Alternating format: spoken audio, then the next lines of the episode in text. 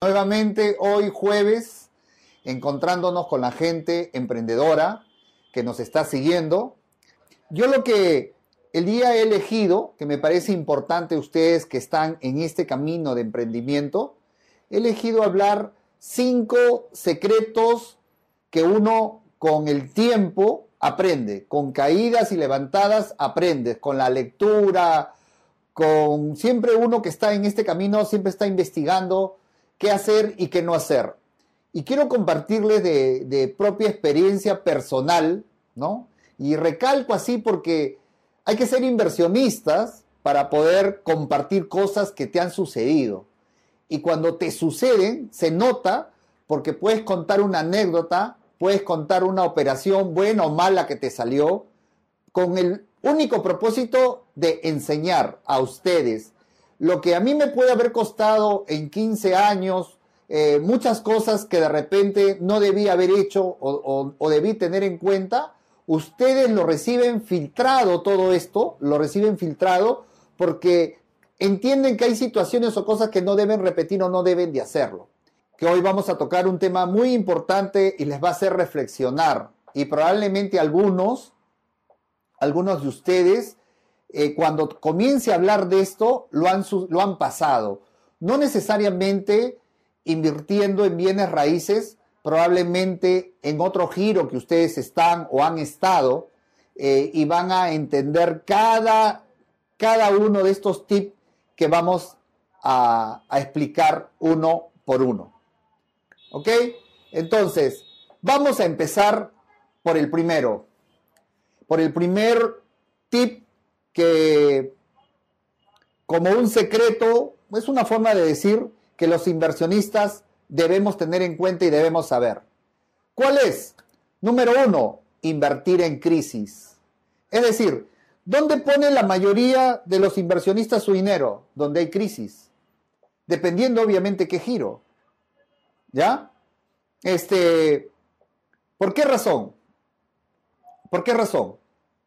Porque donde hay crisis se reduce los precios, por ejemplo, de los bienes raíces a lo que me dedico, eh, puedes comprar más barato porque hay necesidades económicas en ese momento y porque la gente, su prioridad, en el caso de bienes raíces, no es lo más importante, sino los más importantes son otras situaciones que después pueden recuperar sus departamentos o sus casas. Un ejemplo palpante en este presente ahorita es Venezuela. Venezuela, muchas personas están emigrando, saliendo de un país que resulta incierto en estos seis meses y no sabemos de lo fregado que ya está, cuán más fregado puede ponerse o cuán más explosivo. ¿Y cuál es la prioridad de las personas? Traer a su familia. ¿Cuál es la prioridad de, las personas? Sacar, salir de allí, venirse a varios países peruanos, Chile, Centroamérica y no me van a creer la investigación que he hecho. Por falta de tiempo, por falta de tiempo, me gustaría que estos tips ustedes agarren una libreta o en su laptop tomen nota, anoten porque les va a servir para que después ustedes puedan enseñarle incluso a sus hijos o compartir. Eh, les decía que no me van a creer por falta de tiempo. Hay departamentos de 70 metros en Venezuela que los están vendiendo 250 millones de bolívares. Bueno, vamos a hablar de dólares, 11 mil dólares. Hay departamentos de 20 mil dólares inscritos en registros públicos.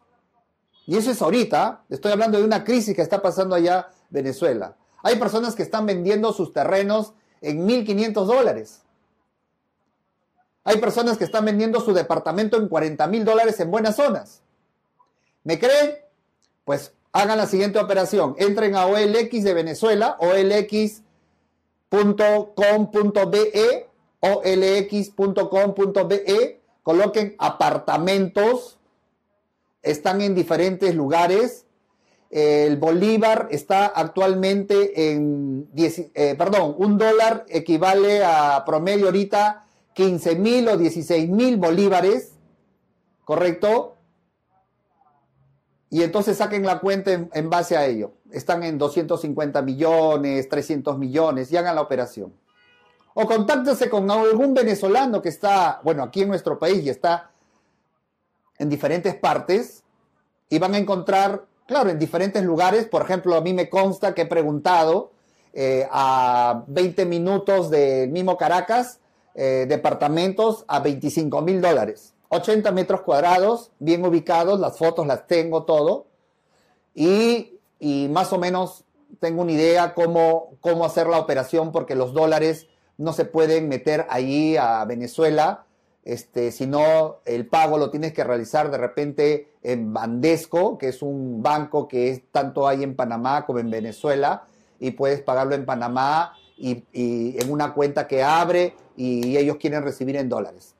Pero bueno, ahorita es una enseñanza, no estoy promoviendo invertir en Venezuela, no es mi propósito, sino simplemente decirle por qué invertir en crisis.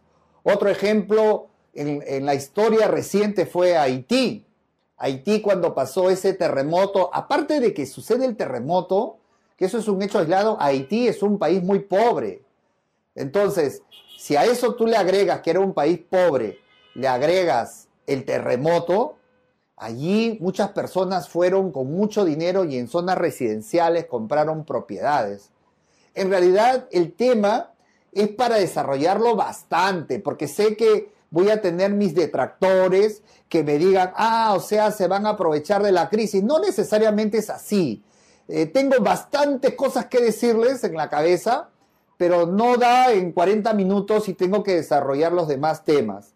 Pero solamente quiero que piensen y se den cuenta que es atractivo para los inversionistas, para ti que estás invirtiendo, es comprar en, eh, en una situación cuando hablo de crisis, no necesariamente me refiero a crisis país, puede ser crisis país, crisis departamento. Te pongo un ejemplo. Hablemos de Piura. En Piura pasó un desastre, se desbordó todo lo que sabemos acá, los que vivimos en Perú, se salió el, el río y todo lo demás. Y mucha gente, su prioridad ya no es su casa, su prioridad es otras cosas.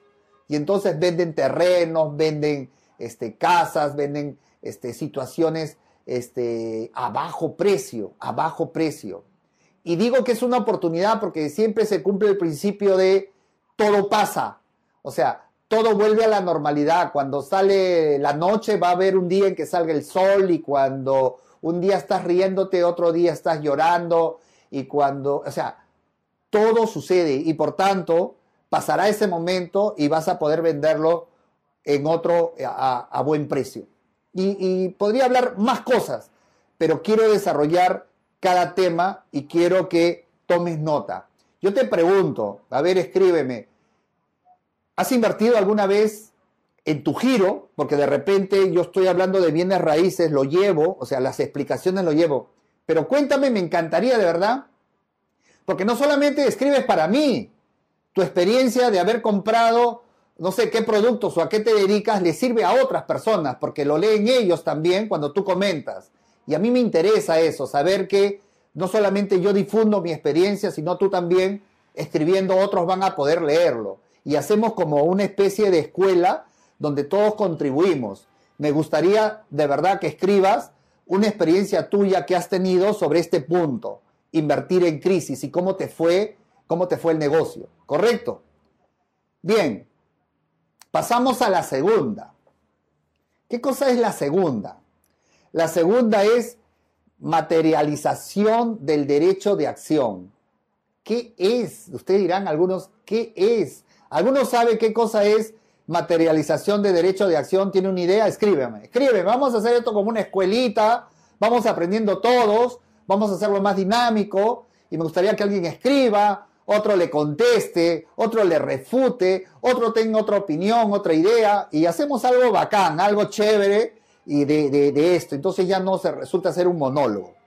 ¿Qué cosa es la materialización del derecho de acción? Hablando en bienes raíces, los que ya me siguen, los que ya me han escuchado en otra oportunidad, siempre he dicho que mi fuerte, siempre he dicho que en estos negocios que yo hago, siempre le tengo la prioridad a qué? A la negociación. Siempre he dicho eso, la negociación, porque no creo en el Poder Judicial, porque el Poder Judicial se demora los procesos, porque me resulta siendo incierto cuándo puede salir tal sentencia, tal cosa. Y, y, para agregarle a este desarrollo, hoy día empezó el paro del Poder Judicial a nivel nacional. Mañana continúa el segundo día y por ahí me llegó un volante al estudio de que se van a paro indefinido si no le hacen caso estos dos días. ¿Se dan cuenta? O sea, el Poder Judicial ahorita contribuye con mi clase. Pero al margen de eso, siempre digo en las conferencias y en los videos, siempre interpongo mi demanda. Y eso es materializar el derecho de acción, presentar la demanda a tu Poder Judicial. Preséntalo. ¿Por qué razón? Porque vamos a poner un ejemplo concreto. Vamos a imaginarnos que yo compro eh, un inmueble, un departamento con un precario. Un precario es una persona que está dentro pero que no tiene ni un título. Eh, vamos a imaginarnos que era un arrendatario, un inquilino, que venía pagando la, mensualidad, pero fallece el, señor, el cumplido, el honrado, a quien le, con quien contrató el propietario de ese departamento, y lamentablemente se quedó al, fallecimiento de él, se quedó su hijo. Y su hijo es un conchudo, pues le llega, le llega a pagar, este, irresponsable, y ya van cuatro años que no paga el, alquiler.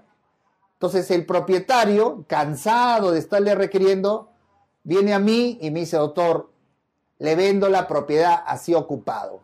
Es un ejemplo. ¿Ok? ¿Cuánto está tu propiedad comercialmente hablando? Vamos a imaginarnos que está 150 mil dólares su departamento comercialmente hablando. Y él me dice, te lo dejo en 100 mil. Y como yo soy un negociador, le digo 80 ahorita y quedamos en 80. Y él me dice, ya, vamos, le doy los 80. Yo les pregunto a ustedes, ¿ustedes creen que yo como inversionista, por la experiencia, las canas que tengo, yo en ese momento digo, ah, ya, me voy a ir a negociar, a hablar, y él me dice, ya, ok, déjame pensar un mes. Yo lo espero un mes. Pasa el mes, me dice, me, pone un volumen muy alto su precio para poder salir de ahí. A mí no me conviene. Después me acepta, después no me acepta. ¿Saben qué cosa está sucediendo? Uno, me está meciendo, me está paseando. Lo segundo, que el tiempo sigue pasando. Y lo tercero, lo más importante, es que psicológicamente yo no estoy dando un efecto real, efectivo, como inversionista, a quien está ocupando el inmueble. ¿Saben por qué? Porque él no ve ninguna acción, él no ve ninguna demanda del Poder Judicial. yo no puedo decirle, mira, si tú no me, no negociamos, igual te voy a desalojar producto de esta sentencia judicial. Yo no le puedo decir eso. Por tanto, lo primero que hago cuando invierto, señores, capten esto, lo primero que tú tienes que hacer es citarlo a un centro de conciliación, si es que en tu país eso es un requisito para una demanda, en mi país sí, en el Perú algunos casos judiciales sí, y después presento mi demanda. Cuando yo presento mi demanda y tengo el cargo, el cargo, el cargo que ingresó, con eso, o de repente la resolución que admite mi demanda y le van a notificar, con eso yo me voy, yo me voy recién a, a él a negociar. Y como se dice criollamente, tengo el sartén por el mango y le digo, oye, negociemos. Hoy tengo dinero para que tú te retires, te pongo plata para el camión, ¿cuánto quedamos? Porque si no negociamos hoy, igual el Poder Judicial está avanzando, acá está mi demanda, y si tú no me aceptas, este dinero me lo puedo gastar porque soy un inversionista, y por tanto, el Poder Judicial te va a sacar con una sentencia y te va a sacar mediante un desalojo y no vas a recibir absolutamente nada. Y eso se lo vengo diciendo al presentar la demanda, al avanzar en la fecha de conciliación, en la sentencia en primera instancia, etcétera, etcétera. Por tanto, una segunda, una segunda eh, consideración a tener como, como un, algo importante cuando tú inviertas en bienes raíces es que nunca te fíes de nada, simplemente presenta tu demanda y después negocia. Y ahí recién, subjetivamente, le estás mandándole el mensaje diciéndole, yo tengo el poder y yo negocio y si tú no recibes, pues el Poder Judicial va a decidir por mí. Y eso es importante en temas como el que estamos hablando de invertir en bienes raíces. y a esto lo llamamos materialización del derecho de acción. ¿Se entendió? Creo que sí. Si tienes alguna pregunta que hacer y no entendiste, me escribes. ¿Correcto? Bien. La tercera, la tercera que debes tener en cuenta como un inversionista es el DOP. ¿Alguien sabe qué es el DOP? ¿Lo ha leído, lo ha escuchado? ¿Alguien puede comentar? ¿Sabe? Escríbame. ¿Qué creen ustedes que es el DOP? Estoy seguro que lo han escuchado. De repente no técnicamente utilizando estas palabras. A veces en el mundo de los inversionistas se crean ciertas jergas o ciertas este, ciclas como lo hacen en determinados negocios o giros, ¿no? Probablemente hay una, una, una nomenclatura que desconocemos los comunes y silvestres que no dedicamos, por ejemplo, al giro del petróleo, otros en el giro de la ropa. De repente, para llamarle a una, a una máquina, le mencionan simplemente unas iniciales. Exactamente sucede acá lo mismo, ¿no? El DOP. El DOP se le dice cuando tú como inversionista ¿ya? Utilizas el dinero de otras personas. Ese es todo. Dinero de dinero otras personas. Ese es el DOP. Cuando ustedes escuchen DOP, ya saben de qué están hablando. Ahora, hay otros conferencistas nacionales y extranjeros que te dicen en su publicidad que, que puedes invertir sin dinero. O sea, te ponen el titular eh, gana, que ganes dinero sin invertir dinero. Ahora, yo entiendo, por el lado más, este, para defender esa postura, este, que es un cliché marquetero.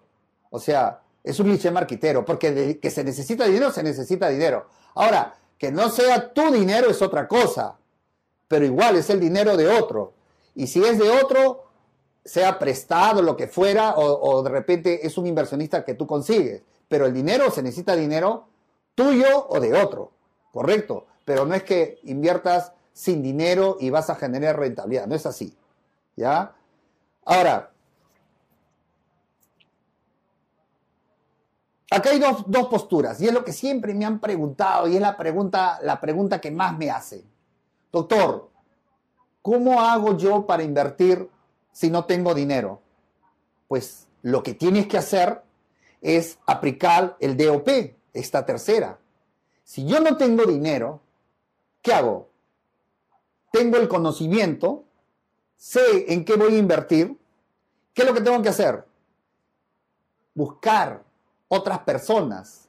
De repente la primera es los amigos, la segunda la familia, los conocidos, la familia de la familia, etc. Y eso es lo que tengo que, que hacer para poder invertir. Hacer que otras personas crean en mi proyecto, tomen conciencia de, mi, proyecto en la medida que yo le dé seguridad. Entonces yo tengo que demostrar que mi proyecto efectivamente funciona, que efectivamente lo que yo le estoy mostrando va a ser así. Te pongo un ejemplo. Vamos a suponer un ejemplo para los que me siguen. A dos cuadras de allí, de donde tú vives, ya conversaste con una propietaria y ya te ofreció sus aires. Los de México me escriben y me dicen, doctor, ¿qué cosas son los aires? No entiendo. Eh, los aires son el techo del primer piso, o lo que algunos llaman la azotea o llaman la terraza. Entonces, yo voy a poner un ejemplo práctico. Tú ya lo ubicaste el techo. Ese techo, esa terraza, ese primer piso, los aires, como lo decimos acá. Decimos los aires porque nuestro código civil habla de los aires, nuestro sistema jurídico habla de los aires, como en otros países hablan de las terrazas, etc. Y tú ya hablaste y te va a dejar a un precio, supongamos, 30 mil dólares. 120 metros, 30 mil dólares frente a un parque, buen precio. Entonces, si tú no tienes dinero, tú tienes que tener la convicción para llevar a tu vecino que sabes que tiene 5 mil, para llevar a tu familia y decirle, mira, le enseñas fotos, lo llevas al lugar. La idea es comprar. La idea es comprar en 30 mil dólares. La idea es independizarlo. Yo ya hablé con, una persona que nos independiza, que no es un ingeniero. Nos va a independizar, no va a costar 500 eh, dólares, 600 dólares, no va a costar. Y una vez que hayamos independizado en un mes y medio, vamos a poder venderlo. ¿Cuánto lo vas a poder vender? Lo vamos a vender en 43 mil dólares, vamos a ganar 13 mil dólares. Entonces, estás siendo objetivo, le estás mostrando. Esa es la idea. ¿Y, ¿Y, cuál es tu utilidad? Haces un contrato de asociación en participación, tuyo fue la idea, tuyo fue el know-how, por tanto, por tanto, tú te pones un porcentaje en la utilidad. ¿Cuánto puede ser tu porcentaje? Puede ser 30, 25, 20, ya eso lo conversarás, no sé qué tal confianza tengas con ello y lo haces, ¿correcto? Entonces estás generando dinero con el dinero de otros. ¿Qué es lo que yo hago? ¿Qué es lo que yo hago? Porque yo hago contrato de asociación en participación, les muestro un proyecto de inversión, qué cosas se va a invertir, cuánto se va a ganar, en qué tiempo aproximado, este, qué se necesita, etcétera, etcétera. Les presento el proyecto, les interesa, ponen su plata, juntan cuatro o cinco y hacemos un contrato de asociación en participación y yo me pongo un 30% de la utilidad neta y los inversionistas 70% de la utilidad neta.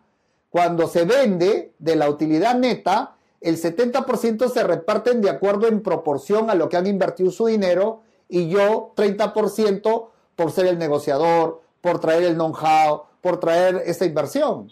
¿Se dan cuenta? Entonces yo me apalanco, yo utilizo este mecanismo para invertir. Si en alguna inversión, por alguna razón, falta dinero, entonces yo pongo 15 mil, pongo 20 mil, también soy inversionista con una parte, con una parte, lo cual si yo podría invertir 100 mil dólares, puedo invertir en esta operación 15 mil, en la otra inversión 10 mil, en la otra ninguna, en la otra tampoco ninguna, en la otra 30 mil. ¿Tú te imaginas avanzando así? Y entonces tu crecimiento es mayor, explosivo, más rápido, porque no solo te limitas a tu capital, sino a otras personas que también quieren invertir y quieren ganar y están de acuerdo de que efectivamente tú ganes porque tú eres el que estás viendo la inversión. Tú eres el que estás viendo, en mi caso, el expediente. Yo soy el que va a negociar, el que llama, el que manda las cartas notariales, etcétera, etcétera. Ellos siguen haciendo su labor que hacen. Es como si ellos dejaran su plata en el banco a plazo fijo, con la diferencia que no van a ganar 6%, sino van a ganar 100, 150%.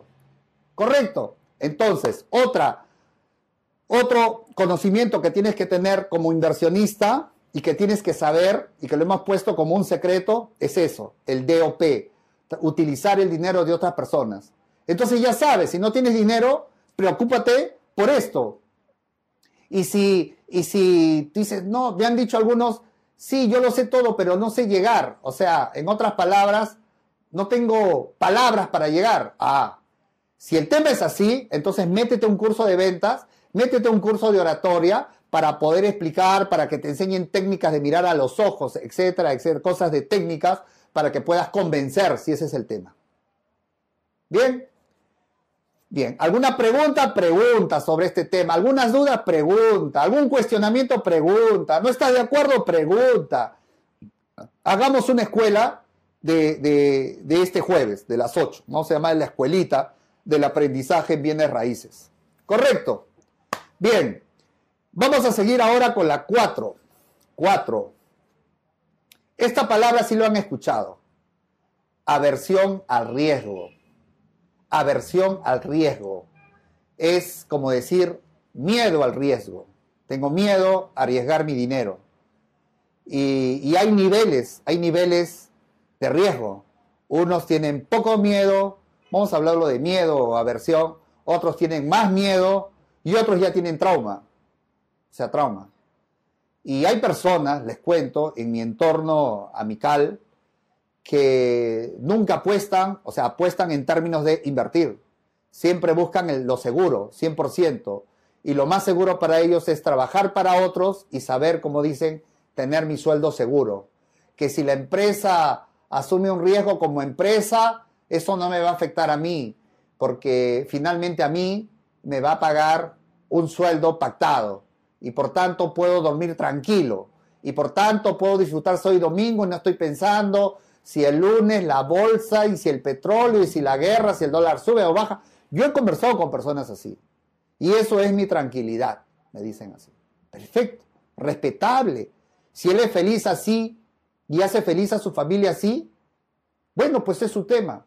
Pero lo que sí estoy seguro de decirle con toda convicción, que el sueldo que gana nunca, nunca va a llegar a ser millonario. Nunca, nunca va a poder cubrir las necesidades de su familia, aunque eso no da la felicidad, pero ayuda, pero la hace más fácil. Y, lo otro que sí le puedo garantizar es que él siempre, siempre, siempre va a tener un techo como sueldo. Y en base a ese techo como sueldo, si él es educado financieramente, va a poder manejar que sus gastos no sean mayores que sus ingresos. Pero si no está educado financieramente, como la gran mayoría, siempre, siempre va a vivir endeudado y solamente cobrando para pagar, cobrando para pagar. Y entonces, no sé, son criterios de cada persona. A veces creo, a veces creo, en mi experiencia personal, es que es una forma de encubrir tus miedos, es una forma de esconder tu temor a, invertir. Y probablemente por, por una experiencia personal que te ha sucedido, que has perdido mucho dinero, o porque lo vistes en tus padres, o porque lo vistes en alguien tan cercano en ti, y, y, en forma inconsciente buscas justificarte que es mejor tener un sueldo fijo que salir a emprender un negocio. Entonces, son situaciones que cada persona le sucede. Entonces, volvamos al tema. Te vas a encontrar en el punto 3 que cuando tú estás buscando personas para invertir, van a haber 2, 3, 4, 5 que quieren, pero no quieren, pero quieren y no quieren. ¿Por qué? Porque tienen miedo al riesgo. Y entonces acá se trata que tú minimices esos riesgos. ¿Qué tienes que hacer como inversionista para minimizar esos riesgos y para que ellos se sientan más tranquilos. Tienes que tener una estrategia, pero una estrategia real, no inflada, no irreal, no de mentiras. Y una de ellas es primero que tú primero estés convencido de lo que tú estás invirtiendo. Primero eso, dar seguridad a las personas. Cuando tú hablas con ellos tienes que mostrarles seguridad.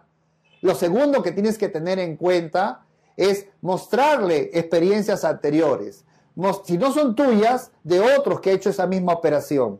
Si, por ejemplo, quieres invertir en aires y tú no has tenido una, pero conoces que el doctor Gil ha hecho una, entonces, doctor Gil, présteme unas copias para mostrarle que la operación sí ha resultado. Doctor Gil, eh, ¿puede eh, escrituras públicas para, para poder este, decir que sí, efectivamente sí se gana y sí, y sí resulta comprar derechos y acciones? ¿no? Y la idea es que tú vendas seguridad a las personas. Decirles que cuando su inmueble está inscrito en la partida registral, su nombre es seguro 100% de que efectivamente cuando se vende ese inmueble, esa persona va a recibir el cheque. Es él el que va a recibir el cheque porque el que compra va a mirar en la partida registral el nombre de quién está y estará su nombre de él y ahí y más bien el que corre el riesgo de cobrar es que cuando tú pactes ese 20%, 30%, pues cuando él cobre su cheque, más bien él no te cumpla en pagar. Y aquí tú le das toda la garantía, toda la seguridad, y eres tú el que tienes que estar detrás de él. Es una forma figurativa de decirlo, para que te pague, para que te emita otro cheque, para que deposite en tu cuenta, que es exactamente lo que hago yo. O sea, cuando termina la operación, comienzan a pagar 4 o 5, tengo que decir, oye, págame. Ya, no les digo, obviamente, que van a pagar, ¿no? Pero por ahí podría haber uno que se quiera hacer el loco y, no me pague. Entonces el riesgo lo asumo yo. Y todo eso tú tienes que contarle a manera de broma, a manera real, pero tienes que contarle para que vean que está siendo transparente. Ojo, transparencia. ¿Qué significa transparencia? Muéstrale la proforma de los gastos que vas a hacer muéstrale todo, todo, todo lo que, lo que es, tómale foto, el seguimiento, todo, qué es lo que hago también. Eh, formo yo un grupo de WhatsApp para los que invierten y si hay un gasto que hacer, tomo foto, toma esto lo que hay que gastar, tomo foto de, un, de, una carta notarial que se envió, tomo foto de un escrito que se presentó y esa es una forma de, de que sigan confiando, porque mira, la primera vez te puede costar, la primera vez la aversión al riesgo puede ser mucho mayor. Pero esa persona, cuando termine esa, vamos a poner algo más rápido, la compra de aires, o, compraste un departamento en ocasión porque estaba hipotecado y entonces tú lo estás comprando bajo precio y le estás pagando al banco el dinero que le debe para estar libre. Y cuando lo venda, ese señor recibe su utilidad y se da cuenta objetivamente que ya no está recibiendo ese 6% por el plazo fijo que dejó un banco. Ahora está recibiendo el 70% de su capital y no esperó un año, sino solo esperó eh, cinco meses. Entonces él ve que objetivamente está recibiendo mucho más dinero en cinco meses, el 70, el 80% de su capital. Ahora yo te pregunto, cuando pases esa primera etapa, ¿tú crees que vas a necesitar decirle invierte conmigo? ¿Tú crees que vas a necesitar nuevamente buscarlo? No, él te va a buscar, te va a buscar la otra persona. Los que participaron en esa operación te van a decir, quiero ir a una segunda. Y no solo él, porque su familia, su hermano a quien él contó, que también estaban con la expectativa de decir, oye, ojalá que te vaya bien. Primera vez, pues la primera vez siempre somos escépticos. Ojalá que salga. Y cuando le va bien y muestra que efectivamente salió, le dice, oye, yo también quiero conocer a tu amigo, quiero invertir. Yo también, yo también. Ya tienes que buscar tres, cuatro, cinco inversiones, porque ya te caen la familia, los amigos de las personas que han invertido. ¿Te das cuenta? La primera vez te puede costar, la segunda ya no, porque esas personas tuvieron una buena experiencia de inversión. Por eso que tú tienes que buscar buenas inversiones, que el dinero se mueva rápido en lo posible, si es judicial, tiene sus cosas, se demora un poco, pero uno le advierte a las personas que puede demorar un año, puede demorar ocho meses, puede demorar año y medio, si es que no, este, no sale bien la negociación, es decir, esa es una probabilidad, pero lo que sí es seguro es que va a salir bien y va a ser rentable, así espere, año y medio, por los porcentajes que se ganan y se ganan bien en estas formas que yo indico, que yo este, enseño. ¿Tienes algo que preguntar por esto? Pues desarrollalo, pregunta. Probablemente en este momento inmediatamente yo no te conteste, pero si hay otro que está escuchando acá y, sabe lo que está preguntando, por favor, tómate el trabajo de absolverle también su pregunta. Dale tu opinión y yo después cuando lo revise también voy a agregar mi opinión pero me gustaría que si alguno ya tiene experiencia en bienes raíces o de lo que estoy hablando, también le deje su opinión a la persona que está preguntando si son preguntas elementales que los pueda ayudar y así todos nos ayudamos. Y quinto, el quinto es, entiende la señalización. ¿Qué cosa se entiende la señalización? ¿Qué entendemos por eso? Aprende a interpretar las señales del mercado. Aprende a interpretar las señales del mercado. Y probablemente eso también ustedes han tenido experiencia. A ver, por ejemplo, vamos a imaginarnos que yo me dedique al cultivo de papas en la sierra, Huancayo, que es la cuna de la papa. Imaginemos. Y resulta que yo no puedo vivir en la ignorancia. Si yo me dedico al giro de papas, yo tengo que saber qué va a pasar en esto, cuando voy a sembrar, qué va a pasar en estos nueve meses, diez meses para adelante. Entonces, es necesario y obligatorio que consulte a los entendidos o busque información cómo se viene el clima, por ejemplo, que es importante para el Papa. Si me dicen que va a haber heladas, ¿no? que está en peligro el, el cultivo de papas, ¿yo debo sembrar papas? Obviamente que no tengo que estar pensando en otro producto. Porque si yo siembro papas, es probable que estoy teniendo un riesgo mayor y es probable que neciamente invertí en semillas, en sembrar, perdí tiempo para que mi papa, mi producción no sirva porque la helada lo lamentablemente lo dejó en papa chiquita y lo malogró. Y así podemos hablar de diferentes productos. El petróleo, por ejemplo el petróleo. Si yo estoy dándome cuenta que los que se a petróleo, en vez de subir, estoy viendo que en un año ha comenzado a bajar, a bajar, a bajar y sigue bajando, ¿debería invertir yo en comprar petróleo si sé que la tendencia es a bajar? Probablemente no. Entonces, si yo haría eso, estaría totalmente equivocado. Equivocado. ahora, hay muchas variables, hay muchas variables que ver. Yo solamente estoy hablando cosas muy mínimas, pero le voy a poner un ejemplo mucho más más grande, más macro. Imaginemos, imaginemos que este pechito, Jorge Gil, más adelante eh, tiene que manejar una cartera de 100 millones de dólares. ¡Wow! ¿Y qué va a ser? 100 millones, 200 millones va a ser, ¿ah? lo declaro ahorita en 2017. 200 millones tengo para manejar, para manejar. Entonces ahí yo ya no puedo pensar en Lima, tengo que pensar en qué país debo invertir ese dinero. Y entonces ahí ya comienzan a haber varias variables, varias señales que tengo que tomar lectura. A ver, ayúdeme, reflexionemos todos juntos. ¿Dónde tendría que, hacer con 200 millones? Imaginemos. Entonces ahí sí ya tengo que pensar, número uno, riesgo país. ¿Qué significa riesgo país? Tengo que pensar en un país que me dé seguridad. Es decir, menos delincuencia, tranquilidad para vivir, menos extorsión, ojo, extorsión menos, cero, cero extorsión, que tenga tranquilidad para poder ahí asentar una empresa. Tengo que pensar en ese país. Número dos, impuestos. Estamos hablando de 200, 300 millones. ¿Qué país me cobra menos impuestos de renta? Impuestos de renta. En el Perú es 30.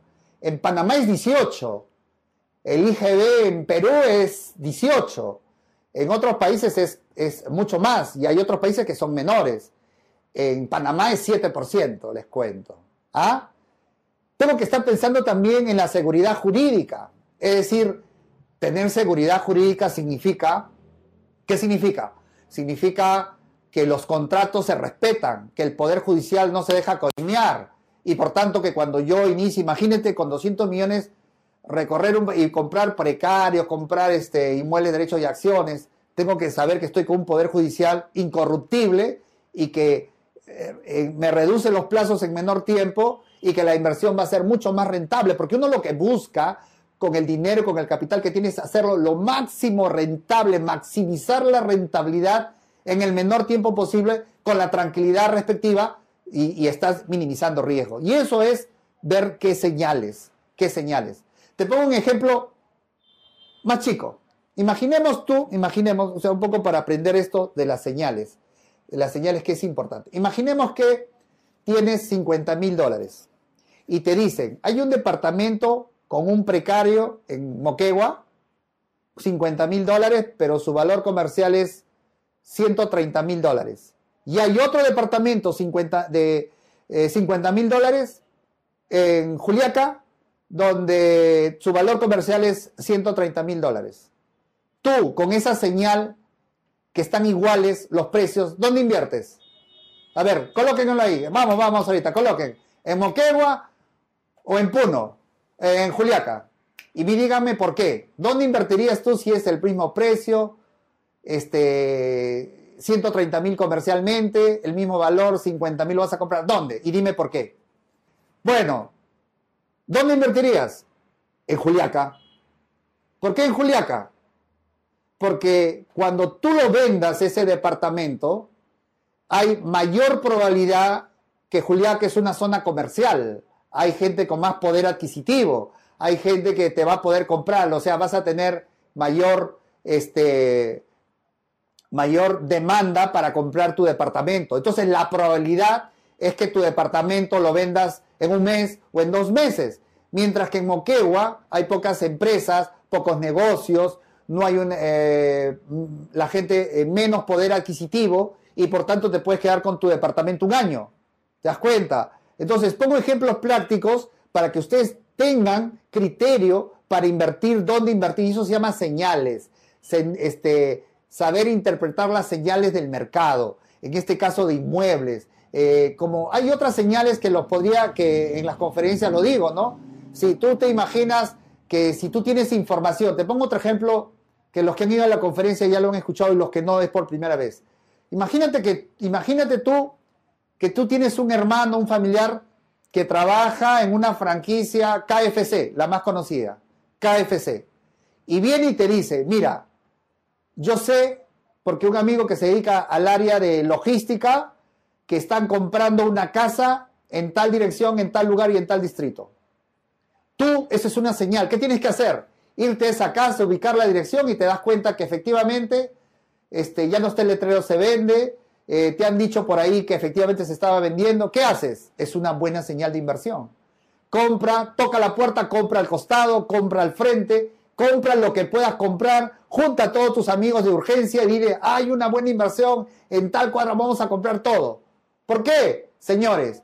Porque cuando comiencen a derrumbar, a, derrumbar y hacerlo terreno, a construir nuevamente KFC y comience a poner su logo, todo esa, toda esa cuadra, todo ese barrio, se va a levantar su precio, se va a elevar dos, tres, cuatro veces más. Y ahí está la utilidad.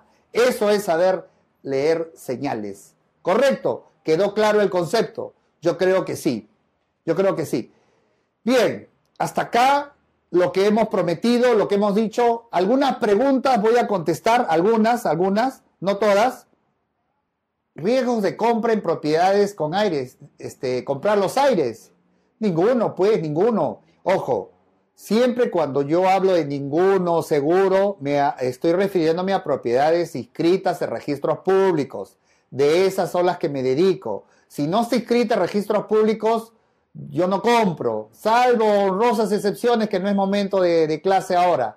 Pero ninguno, porque tu derecho va a estar inscrito en registros públicos y cuando tú transfieras, se supone que tienes que independizar y que cuando tú transfieras, vas a poder este, transferir a la persona que, te está comprando. Y se acabó, no hay ningún, ningún problema. Así que no hay ningún riesgo. ¿Alguna otra pregunta?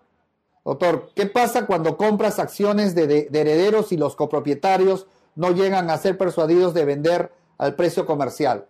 Claro, eso es una probabilidad, una probabilidad de que tú quieres negociar y los que están ocupando quieren seguir viviendo ahí, quieren seguir viviendo ahí. Frente a esa situación, se supone que tú ya evaluaste la parte económica, vas a tener que esperanzarte a que esto se remate. Es decir, dedicarte a impulsar el proceso judicial, ahí estar fastidio al, al, especialista legal, al juez, hablando para que acelere ese proceso y para que llegue a remate judicial. Y cuando ya sabes que hay una fecha de remate judicial, entonces tú tienes que fomentar para que suba el precio, este, anunciar en, las redes sociales que va a haber un remate, dar tu asesoría gratuita. Eh, si es una tienda comercial, a la gente que le interesa, mandarle cartas de que se va a rematar un inmueble a tal precio, que puede recibir asesoría gratuita. La idea es que vayan 10, 20, 40 personas y eso va a hacer que se levante el precio. Y cuando se adjudique la persona el 100%, a ti te va a tocar o a tus inversionistas el porcentaje que tú figuras como copropietario de esa propiedad si es el 50% del monto que se adjudicó, te va a dar el juez el 50%. Al final sigues ganando. Igual que el precio comercial, probablemente no, un poco menos, pero ya estaba dentro de tu, dentro de tu variable, dentro de tu contingencia, que podría pasar eso, igual se supone que tienes que sacar una rentabilidad porque lo has comprado a mucho menor precio. ¿Sí? Bien, me despido de ustedes. Bendiciones en su vida financiera en su familia y sigan con sus preguntas y compartan este video que sé, sé que va a ser muy útil para muchas personas. Dios lo bendiga. Hasta otra oportunidad. Bye.